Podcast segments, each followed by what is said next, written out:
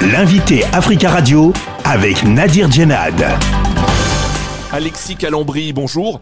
Bonjour. Vous êtes journaliste malien, directeur de la publication du journal Mali La Côte d'Ivoire a annoncé le retrait progressif de ses troupes au sein de la mission de paix de l'ONU au Mali d'ici août 2023. Une décision qui intervient sur fond de tensions diplomatiques entre Abidjan et Bamako depuis euh, plusieurs mois. Comment a-t-on euh, réagi du côté euh, des autorités de la transition malienne? Oui, pour le moment, ici, il n'y a aucune réaction officielle. Hein. seuls les habitants des localités euh, on fait des postes euh, et des témoignages, mais officiellement, il n'y a aucune réaction du gouvernement pour le moment. Est-ce que le gouvernement va réagir, selon vous, euh, dans les prochaines heures, prochains jours? Euh, C'est pas évident parce que si vous avez suivi juste avant la Côte d'Ivoire, il y avait eu euh, l'annonce du retrait du Royaume-Uni. À ce niveau, il n'y a pas eu de réaction non plus. Donc, je doute qu'il y en ait en tout cas pas euh, immédiatement. Est-ce que selon vous, ce retrait ivoirien constitue clairement une rupture avec le régime en place à Bamako? Pas du tout. Euh, vous savez, les, les deux pays sont fortement imbriqués. Vous savez, le Mali est un pays de l'interland. Et le premier port du Mali jusqu'à présent, c'est la Côte d'Ivoire. Euh, la Côte d'Ivoire fournit l'électricité au Mali. Le... Non, non, ça continue sur ce plan. Il y aura les bisbilles, mais euh, je pense que si vous avez suivi un peu l'actualité, l'actualité sécuritaire en Côte d'Ivoire, ils ont entamé un processus de renforcement parce que euh, les mouvements terroristes se déplacent de plus en plus vers les côtes. Et à ce niveau, la Côte d'Ivoire ne fait pas exception. Donc, je pense que ça entre plus dans leur processus de se renforcer qu'autre. Est-ce que, selon vous, cette annonce ivoirienne va compliquer les discussions pour la libération des 46 militaires ivoiriens euh, euh, retenus actuellement au Mali? Pas à ce niveau-là, euh, parce que vous savez, les, euh, beaucoup de, euh, de populations maliennes étaient surprises que qu'il y ait un contingent ivoirien au Mali en dehors des des 46 militaires là. Et vous savez, au plus fort de la crise des 49 militaires, il y a eu le renouvellement de, du contingent ivoirien dans le la plus grande indifférence. Non, non, je pense que ça va pas impacter.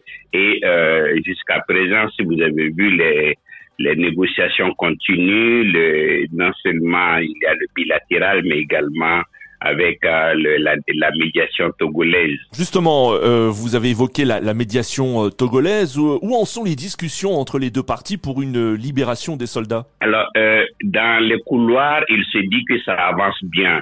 Euh, c'est vrai que ça, c'est vraiment générique pour qu'on sache exactement où ça va, mais les Togolais sont euh, très confiants et euh, de même que les Ivoiriens qui disent que ils sont, on n'est pas loin d'un accord. si vous avez un peu suivi, le, les, les doléances ont évolué. Le Mali de plus en plus, et surtout à l'intérieur, y compris des hommes politiques euh, euh, proches de, de pouvoir actuel, appellent à ce qu'on libère les militaires ivoiriens. Donc, de plus en plus, on sent une accalmie et, comme dit les, la médiation, on n'est pas loin euh, d'une solution. Alors l'annonce ivoirienne de retrait de ces soldats intervient, vous l'avez évoqué, euh, euh, après celle de la Grande-Bretagne qui a indiqué vouloir retirer plutôt que prévu son contingent. Après ces retraits, comment les autorités maliennes de la transition voient l'avenir de la MINUSMA? Euh, je pense que ça ne peut être que du pain béni pour euh, pour le, euh, les autorités actuelles. Si vous avez suivi, elles étaient un peu contre le renouvellement du mandat de l'amunissement. Et depuis le renouvellement, si vous avez également suivi, l'amunissement se plaint régulièrement du fait que ses libertés sont restreintes sur le terrain, que ces autorisations ne sont pas renouvelées, que voilà. Donc, ça ne se passe pas très bien euh, de ce côté-ci avec les autorités. Et je pense que bon c'est euh, tout est comme mis en œuvre pour, euh, disons, encourager leur départ, quoi. Ces annonces de retrait interviennent euh, aussi une semaine après l'annonce par le président français Emmanuel Macron de la fin de l'opération militaire Barkhane.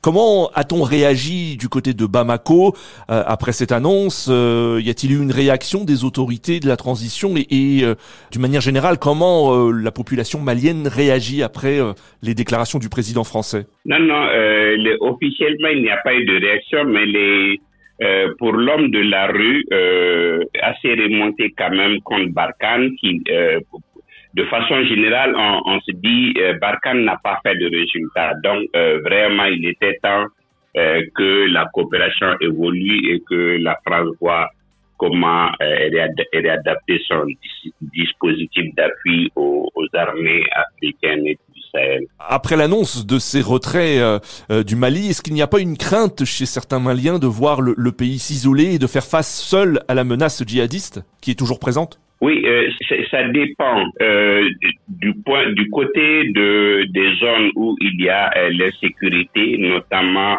à Gao ou Barkhane avait une grande base. Euh, du côté des hommes politiques, disons des, milieux d'affaires, il y a beaucoup de craintes parce que euh, on ne peut pas vivre en autarcie. Euh, et la preuve est faite que personne ne peut lutter seul contre les, les mouvements terroristes qui, qui écument le Sahel. Donc euh, oui, sur ce côté, les inquiétudes sont réelles et, exprimées. Alexis Calambri, merci beaucoup d'avoir répondu à nos questions. Je rappelle que vous êtes journaliste malien, directeur de la publication du journal Mali Tribune.